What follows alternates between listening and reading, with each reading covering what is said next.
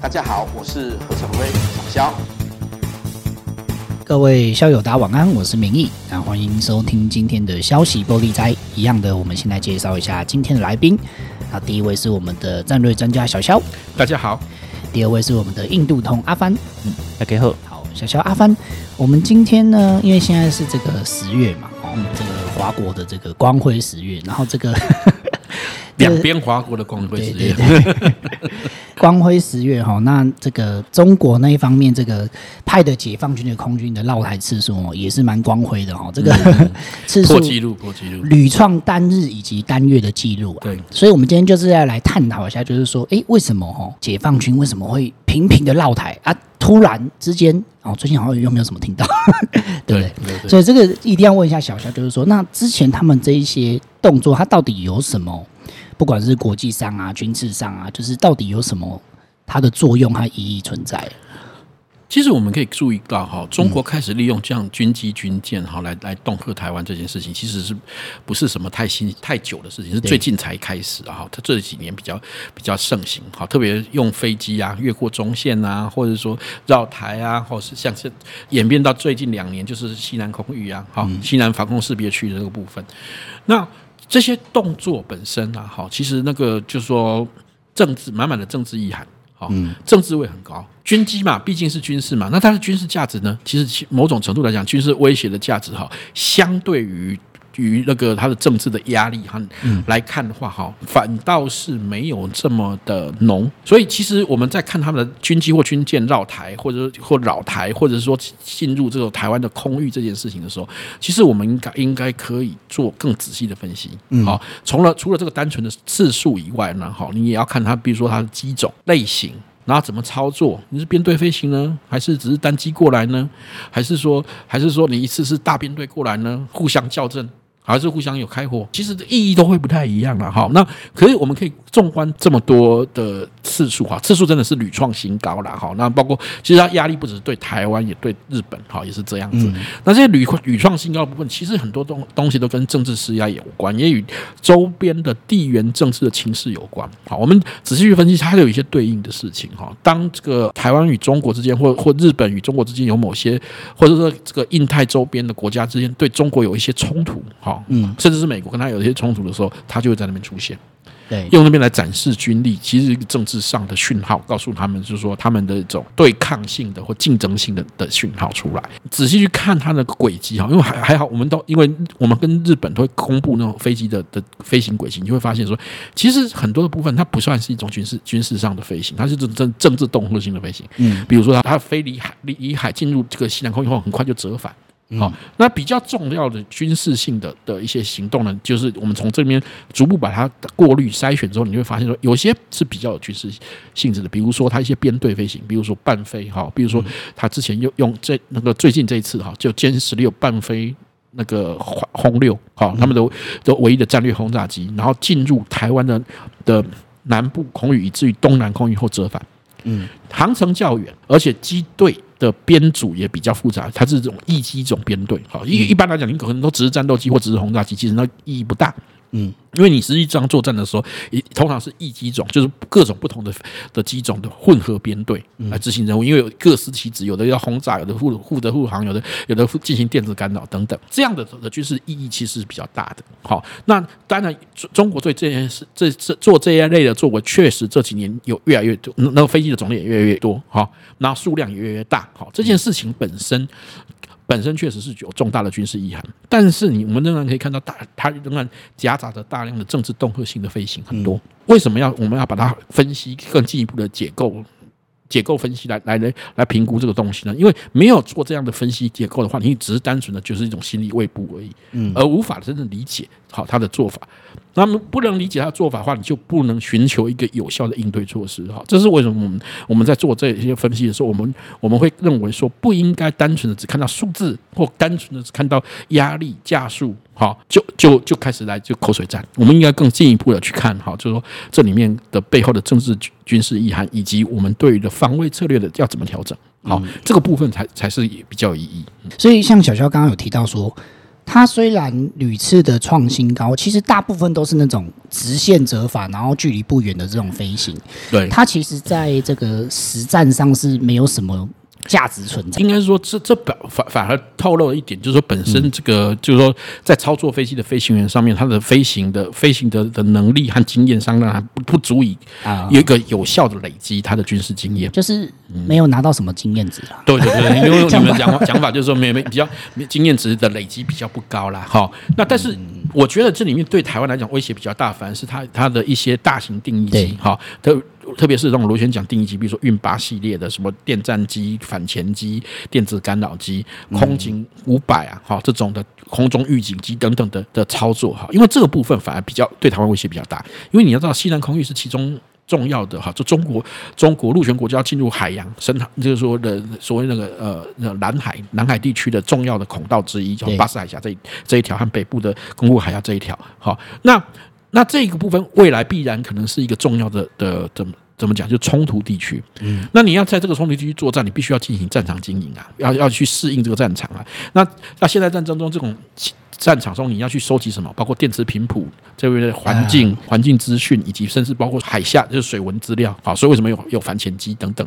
的出动？好，那这个部分反而是看得出说，这个是跟实战有关了。啊，好，这个所以这个部分反而是，即使我们说，哎，在那天十月四号最多架次之后，隔天剩下一架，有人说啊，你看美国的东河有用只剩一架，这其实有一方面是有有操作上不得不然的原因，二方面其实你不要看那一架，那一架才是最我们觉得应该最简最要最要警醒的，因为你有发现，即使是在这在这种这种交替的做。交替交替轮休的状况底下，他仍然持续的在派遣像这种反潜机，经常性的出来，那、嗯、反而是表示他持续在收集那个变化中的各种对各种各样的资讯与情报，特别是战场环境情报。他如果单纯只是这种直线返回，就是我们讲简单点比喻，就是说。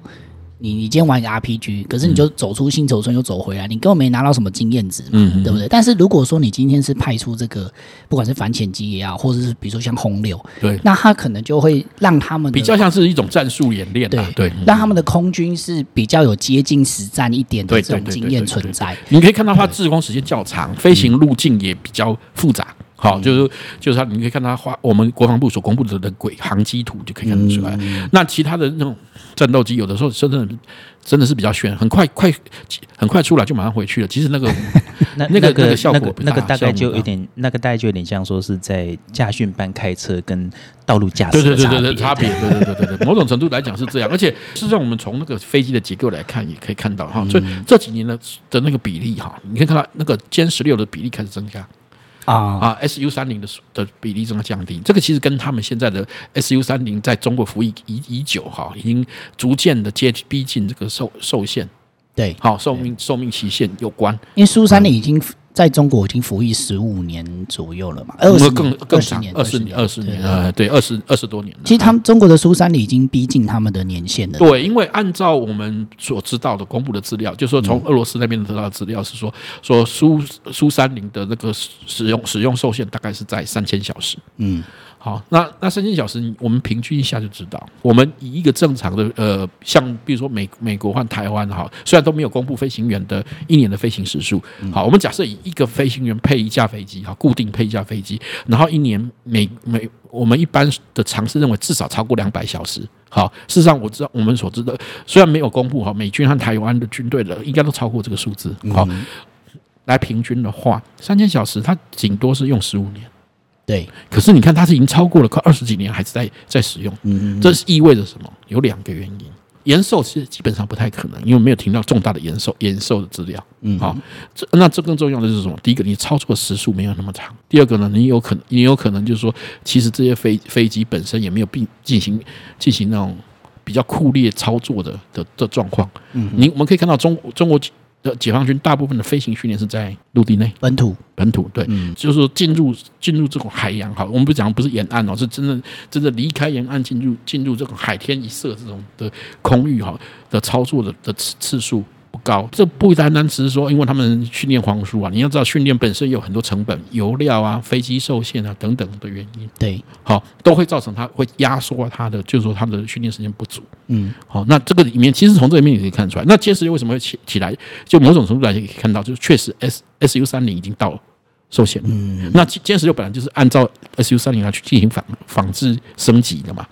好，那那据说啦，S 据说歼十六的寿限有拉长一倍，但是你相信吗？就这样子，对。嗯、对但是小乔那个，据我所知，歼十六其实现在中国解放军的歼十六其实数量并没有很多，也不多。目前我们从防卫省哈，日本的防卫省历历年来的公布的数字的话，大概约在一百五十架左右。哦，所以它一百五十架要防卫整个。整个中国对，因为按照他们的编制制了哈，解放军一个航空旅大概要三十架左右，嗯，好，三十三十架或三十多架左右，它只能编制五个航空旅，嗯，那你知道离台湾最近的大概就是一个是四十呃空四十旅和和空二十五旅，嗯，空二十五旅是是什么？上海基地，它住在住在那个浙江嘉兴机机场这个部分，另外就是空四十旅是是在福建基地的呃驻扎在江西。江西的的的机场，好，那这两个加起来，我们看这次的数字，差不多就是出动了，几乎出动了一个航空旅。哦，对，一天，嗯，我们五十六架嘛，只有两个，我们刚刚说过，一个航空旅的数字大概是哇，他一天把两个旅都叫出来，对，等于就是基本上，因为我们从航程来看的话，它应该是这样，因为离台湾最近应该是广东的机场。哦，江西的机场其实都有点远了哈，所以他们这次的用机场的就是转场哈，转场到让让空应该是空四十旅哈，嗯，空四十旅直接转场到广东后再出发哈，这比较比较合理。那另外他们你会你会说，另外哎，他们数字更大的，比如歼十哎，歼十的航程不够。嗯，好，其实要进行长长时间，其实歼十我们看最近几年也也常派出来，但是基本上你可以看到比较长航程的，它真的是很少出现，因为跟它歼十本身就是一个比较短程的飞飞机有关。哦、那当然还有它设计上的一些问题，就是说它不挂要飞到台湾是比较困难的，就是它要要加要拉长它的的滞空时间的话，它可能有要有一些动作，比如说要加副油箱啊，好，他们就加，而且而且歼十的设计本身就是说它的那个靠机一机身的。两个挂载点就只能加副油箱，不能挂武器。但是这样的结果会变成是歼十的挂载点，虽然看起来很多有十一个，然后但是它实际上能挂武器的点不多。那所以他在如果真正在进行空战的时候，或者或是来进行来威胁的时候，其实占不了便宜，而且航程又比较短啊。对，所以歼十六应该是假设他们要发动台海战争的主力，应该是目前的主力或或是拳头啦。空战中比较长，就是说他一定会会大量运用歼十六啦哈啊。当然有人说那歼二十，歼二十他可能会是会当当做，我觉得他们主要是可能会拿来对付美。美军啊，或者说或者说对付一些更重要的目标、更有高战略价值的目标的时候才会用，而且更何况歼二十的数字 也是大家目前都知道，知道的数字。虽然他们一直一直说他们有升增加，但是那种这种这这这个是真正的氪金怪兽。我们先不要讲性能，它本身是真正的氪金怪兽，能不能有有配备大量，本身就很大的问题。哦，对太贵了，太贵了。而且像我们说说过，中国很那么大的空域，五个航空旅要配在五个五大战区内。嗯，一个战区大概挺多，就一个航空航空旅，而且现在不是只有台海周边有事啊，那个印度最近不是吗？对，对，这样听起来，小乔这样听起来，好像中国解放军的空军对我们的威胁，好像也没有大家想象那么高。我们应该这样讲，我不我不会讲说没有威胁，或者我们威胁不高，嗯、而是说我们其实我认为我们在评估这些事情的时候，我们在台湾常常听到一种一种声音，叫做料题从宽。嗯，其实料敌从宽的。某种程度你，你我你不觉得已经变成现在已经变成是他们他们怎么样？就是放弃评估，或者说 放弃评估的一个借口吗？其实那个是解放军必胜论以及国军必败论的变形。对你，因为你讲完这句话就已经结 ending 可以画句号了，对，对不对？就是那那你就没有办法做更进一步的研究和分析。这个其实是这个这个是一种我觉得这种自暴自弃的做法。我觉得他们。有点扭曲所谓的料题中，美军在预估，不管是过去冷战时期，还有现在美中对抗的时候，对对对对他们也会料敌从宽。可是从宽完不是叫你放弃？对对对，你从宽从宽还是要有基础啊！你不是说从宽，那你如果要从宽的话，你干脆直接直接假设中国有中中国有那个有那个什么跟外星人取得联系去有优抚，那你请问这个就不可评估，你知道吗？很多东西就变成不可评估。那我觉得我们即使是是说我们处于劣势，或者说即使是说你真的觉得他。从宽他们却对我们有极大威胁，我们处于劣势。那么我们也应该要能说出我们的劣势在哪里，差距在哪里，嗯、我们要怎么样去应对，对不对？如果你只是用一句料题从宽放弃评估，那个我们就 我们没办法，没有办法做应对了嘛。对，套套句小粉红很爱讲的，叫中国呃货成最大赢家。你看他还用或。对，但是这种讲法叫中国必成最大。其实这个是一个拒绝拒绝思考、拒绝辩论，或者说拒绝讨论的一种一种态度啦。我我其实我是我我今天今天在讲这件事情，不是说我说反过来我要我要走到一个对立面，说台湾的国军无敌论，我不是这个意思。嗯，我是说我们认为任何的威胁，我们应该要清楚的能能清晰的洞察它的威胁，然后我们当然你可以说哦，我们还要再放宽一点。啊，所以你在在设想上面应该要把这个敌情敌情的威胁，哈，要能能设想的更宽泛一点，这个可以理解。可是你你这种动不动就说动不动就说哎没没办法啦，我操，解放军那无敌啦，那个也无敌，这个也无敌，那那我们要不要讨论？那那也不需要它存在啊。是啊是啊，这个这个我认为始终这是一个这种讨论哈，不管是社会科学也好，或者这种军事科学也好，你在讨论这些事情，这种本身它是一个科学，它必须本秉持一个科学态度，应该是一个有个科学论据基础。的东西，而不是直接就说哦，人家很厉害啦，我们就那其实就这个是你不觉得？其实这种用误用就很容易作为一个投降论的开场嘛。对了，我觉得这个都是就是不知不觉成为大外宣的一环。对对对对，不小心又当了大外宣这样。对，就是这不知道在干嘛，因为因为以军事专家所谓军事专家跟战略专家的存在的意义，就是你要就台湾现有的资源去告诉我们说我们要怎么防卫我们自己。对，或者说我们我们要去评估我们的我们的作为不足在哪里。对，那配资源要怎么配备、配置？因为我觉得经济学这个学科诞生之后，其实几乎所有的很多人喜欢讲什么什么什么什么什么什么财政学，什么什么经济学。我说说老实话，这其实东西都不用那么神秘。嗯，好，那个就是最基本的东西，就经济学啦，好，政治科学啦，好，好，或者或者是心理学啊等等，这些都是有论据的东西。不管是经济学或财政学，它本身都有个计算标准，而不是拿这个东西来来搪塞，就是说啊，这个就是没有钱呐，这个所以这个是某某是某某财政学，某某经济学，这不对，经济学、财政学的存在的最根本的原因，或者说它最最它存在的价值，就是说在有限资源下，如何找出一个最适配置的方法。对啊，这才是我才有研究的价值，这这才有讨论的价值，而不是说啊，反正你就没钱啊。那这个这个这还要你这个还要你讲啊？就是你如果要成为真正财政学，你是这个财政上，你的财政预算上科目上，你的你的工科要怎么增加，或者说你的支出要怎么减少？讨论到这个层次才有意义，否则你就是直接告诉说：“哎呀，反正都是钱钱钱钱。”的那个我就不用这个就不用讲了，要命一条。对啊，如果是这样子，真的这个讨论，我觉得层次并没有比那个什么什么村口的大叔啊，那个什么三叔公在在榕树下讨谈论的层次高到哪里去？榕树是无辜的，这个你会感觉好像给他车马费都浪费，就是啊，投降这种不用思考的东西，我叫你来干嘛？对啊，就是就跟就跟这个反它的反面就是无敌路啊，不用讨。论了，反正解放军自动飞到飞过台湾 台湾海峡中心，自动会掉下来，这种也是不对的。对啊，好，我们我我我觉得我们我们有时候公共辩论或公共讨论，它的意义价值本身应该是有一种，就是说它是一个可完善性的，可以被讨论的才有意义。对，呃，否则一下一开始就是不断的指责，那就没意义了。嗯，不断的不断的就是说你没办法，你其实我觉得指责的指责的效效果都高于这个，因为指责你还还有一个告诉你原因，你少做了什么，你没有做什么。对啊，好，那最糟糕的是像这这种啊，就是说啊，他们厉害的，这还有长足进步，但是美军美军在衰落，我就想，哎，奇怪，都只有别人进步，别人另外的人都不会进步。哎，那明明自己很想投降，还一直还一直质问别人会不会投降的这种，对对对对对，类似像这种的，拉拉别人一起下水。对，那小肖像，比如说像十月，其实就我们刚刚这样讨论下去，十月呃，中共。军机绕台的这个，对在军事价值上比较有价值的，其实价值不多啦，对不对？应该这样说，我我我认为你其实去争执价值多不多，嗯，其实我我一直都比较关注的是他们怎么派飞机，对啊对啊，派了什么飞机，然后怎么操作，好，他的意图是什么？我觉得。如果你真的要说这个解析有意义的话，应该是这样做解析嘛？对对对，你只是专注执着于这个数字，我觉得它没有意义啊。你要知道，很多大战是这样，真正要开战开战的时候，一架飞机都没有。对啊，因为我一定是突然袭击，突然突然一架飞机都没有，在隔天突然上百架飞机进袭，这才是最大的最大给让你一个心理上最大的崩溃嘛，对不对？好，这种所以。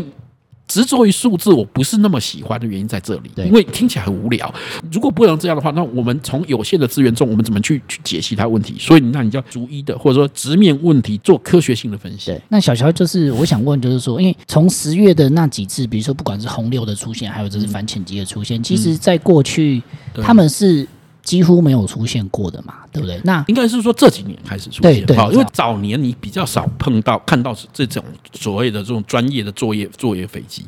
因为对中国来讲，就是中国早期它的空军存在主要还是在做以防空为为第一要务哈。那随着它后来国力慢慢起来，然后军事的建设现代化建设越来越多，而且它开始想要经营所谓的海洋战略的时候，那么它就必须要。全方面的，包括水面，好像水面它建的最多的军舰，现在好，嗯、那还有呢，水下就是潜水艇部的建设。那反过来，敌方也会有潜水艇部队啊，所以它的反潜部队也要开始建设。对，那我我比较想问的是说，从他们这个派的机种来看，是不是他们已经开始在朝就是台海战争的这个对实战化前进？这个我们常说他们是个实战化演练。那什么？为什么有实战化演练的前提？就是他可能真的已经准备打实战。那我们目前从它的这个内容来讲，有意义的地方就是在于说，它这个里面确实跟实战的关联性就更高了。对，好，不就不单单只是说哦，防空战机飞起来有有好几种，有两种啊，一种是防空，一种是是要要进攻啊。对啊，感觉起来就是这几年，如果我们从这个机种来分析，就是说它已经不像以往单纯那种政治的恫吓，就是说啊，叫你赶快投降啊，没错，没错，更多的加大了在军事上的准备。对，好，我们觉得我们应该是这样这样的解析会比较有意义。这样子其实。台湾人如果呃，如果我们从这方面先去，其实我们的警觉性是应该要上升，是应该要上升，而且我们应该要从更从结构性的去调整，因为你是单纯应对飞机啊，飞机来我们派飞机上去，然后我们多买两颗飞弹，其实没有意义。对，你真的应该要要是说知道，既然有临战准备，那我们也要临战准备。你知道，越你准备的越高哈，嗯，因为我们常我常喜欢引的就是罗马时代一个重著名的军事论著里面他讲的一句名言。汝欲和平，便须备战。对啊，对你想要和平，你一定要备战。我们其实也可以从他们派出的机种来判断他们可能会用的战术，或是对对不对？就是或是他关注的点在哪里？对，或者是你其实可以侧推说啊，他们可能最怕的威胁在哪里？比如说，为什么派那么多反潜机？可见他已经意识到，一旦开战的时候，反潜方面目前为止是没有准备好的。要面对，特别是面对美国、美美日的潜艇舰队的时候，可能没有准备好。就是让我想起来，就是澳洲不是也要跻身这个拥有核子潜潜舰的一员？对对对，但是他们可能有意识到说，将来他们面对的对手是一个有强大潜艇部队的，对，或者说他要他如果要进袭进袭这个深海南海的话，他必须要要能清除出这个安全的水道，那就要反潜机啊，反潜反潜作战的经验要增累积呀。对啊，嗯嗯，我会比较从这个角度去看，或者包括电战机，为什么拍电战机？那未来的电子作战的环境或或电子作作战的几率会加大，所以他要开始练习，嗯、开始要操作。那轰六呢？轰六是怎样？轰六是中国唯一的唯一的那个战略轰炸机。对，那这种战战哦轰炸呃，为什么叫战略轰炸机？就是它可以配备核弹，是中国的所谓的核三角中的一个重要的一个一个支柱。嗯嗯，好，可是问题是你说是它是支柱，但是能不能实际操作啊？它当然。要累积它的实际操作的可能性，所以它这个远海长航的部分，我们从它的路线来看，有有一一般军事专专家有几个推测。第一个就是说，它这个路线可能是是什么绕路包抄要打，因为台湾会在开战的时候会把飞机空军实力保留在东岸。好，就包括嘉山基地和台东制航基地这边。那么它这这个路线就是绕过这个部分后，从利用轰轰六发射巡弋飞弹攻击台湾的东部的目标。哦，这是一个一个猜测。另外一个猜测是说，这个方向我们可以看到，它是已经进入了台湾的东南海域空域。那就几乎它是面对什么关岛，还有还有可能从那个方向来的美军舰队。对，所以它是在模拟这个万一要攻击这个舰队的时候，怎么样去去打击他们的，就是说美军。或美军或美国的联军的这个航空母舰战斗群，那那可能他就要利用轰六来发射什么那个战术或战略的的的巡弋飞弹来摧毁。那这个这个也需要模拟嘛，所以包包括要有护航机，因为轰炸机飞得慢。所以要护航战斗机，对，他怕怕，因为美军可能会用航空母舰的战斗机来拦截他嘛。对，嗯嗯嗯，对，我知道。可是因为刚刚小亚提到这个，他飞得慢，我我个人就觉得这有可能是他的致命伤之一。对对对，这这是一个问题，而且它比比较容易被发现哈，因为它中国的战略轰炸机跟其他国家比起来就弱点比较多。好，所以尤其是跟美国比起来了，尤其是你歼十六再快都没有用，因为你为了要护卫它，你要降要降速，要降速，对对对，所以所以这也是一个一个，就是说到底它的实实战化操作，它就会发现问题。对对对对，这个我我我我个人是觉得可能就露馅了。对 对，没有这这当然一方面它暴露了现在的缺点，那一方面他们可能也会利用这样的操作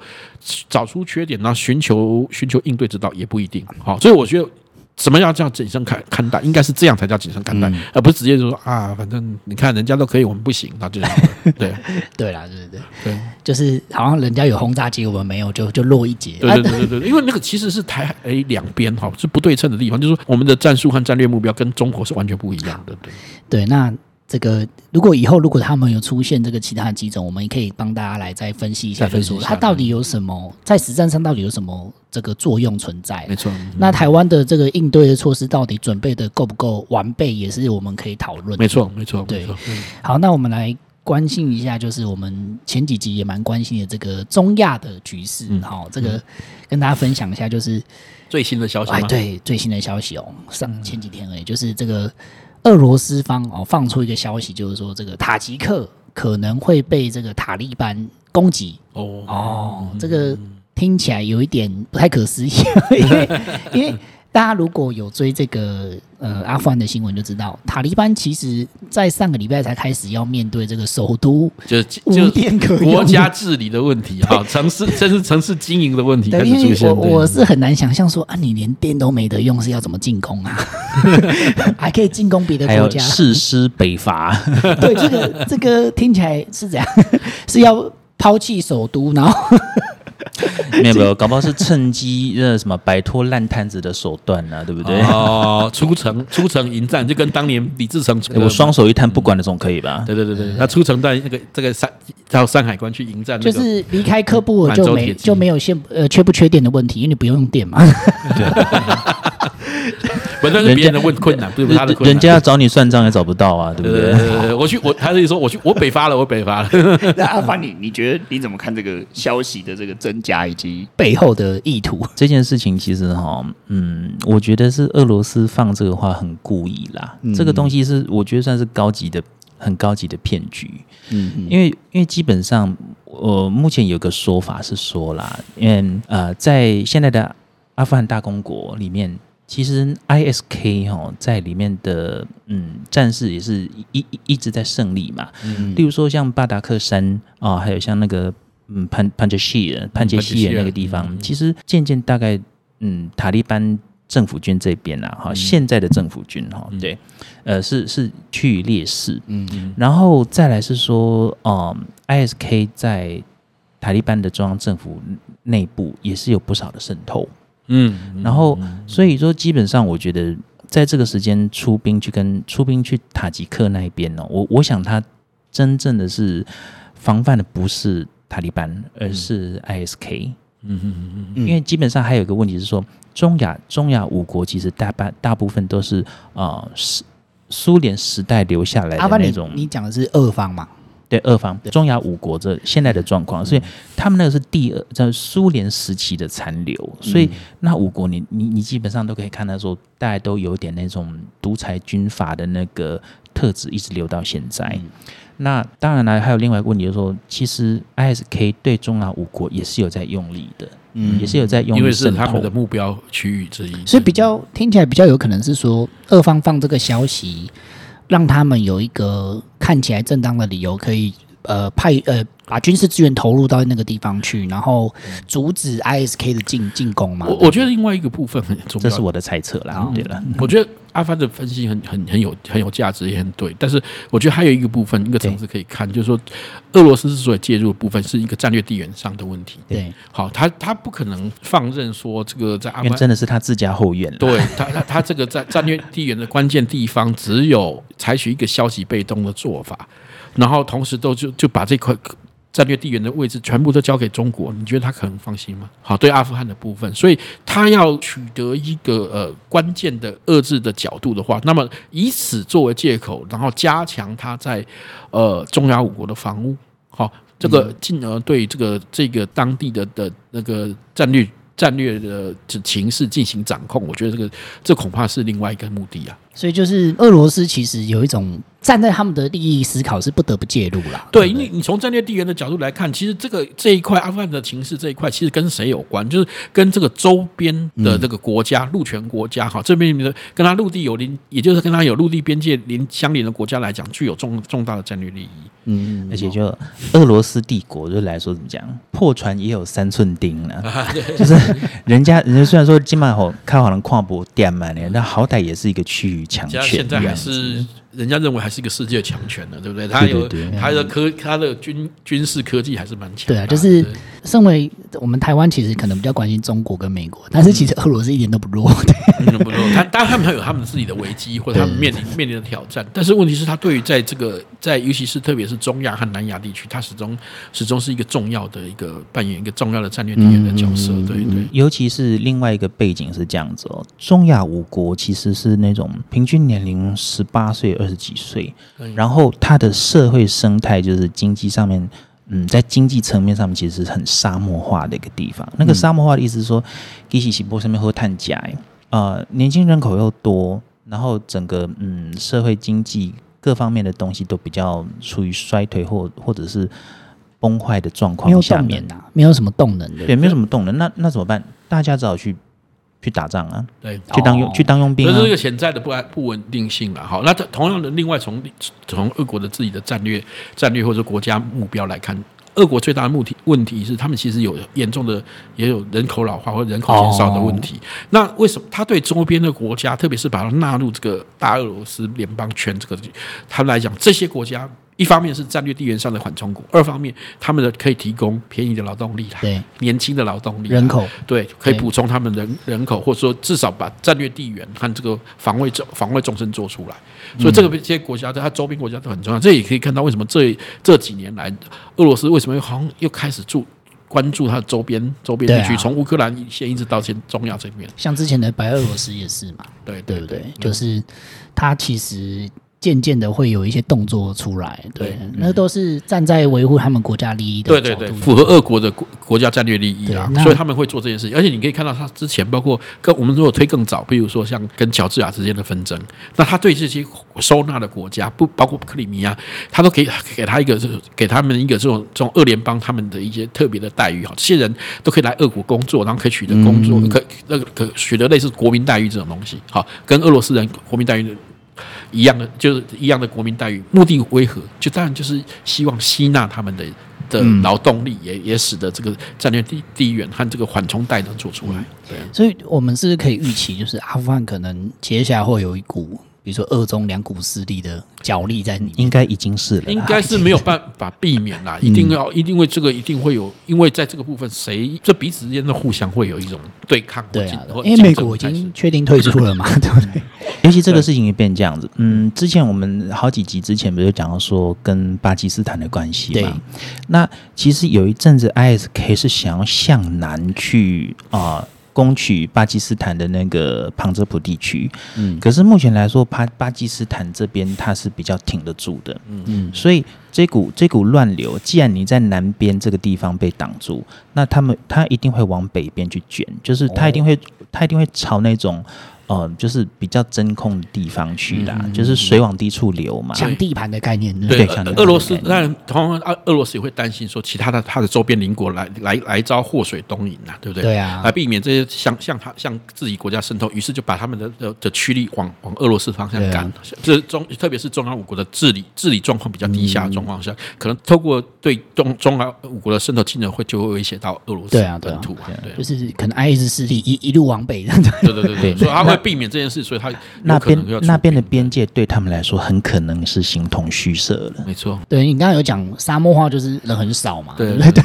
对啊，所以就是你要防守也不是那么简单的事情。对，好，那这个阿富汗的情势其实也是蛮值得我们后续的继续关注。那今天的时间差不多，好，那各位校友，我们就下集再见喽，大家晚安，好，大家再会，再见。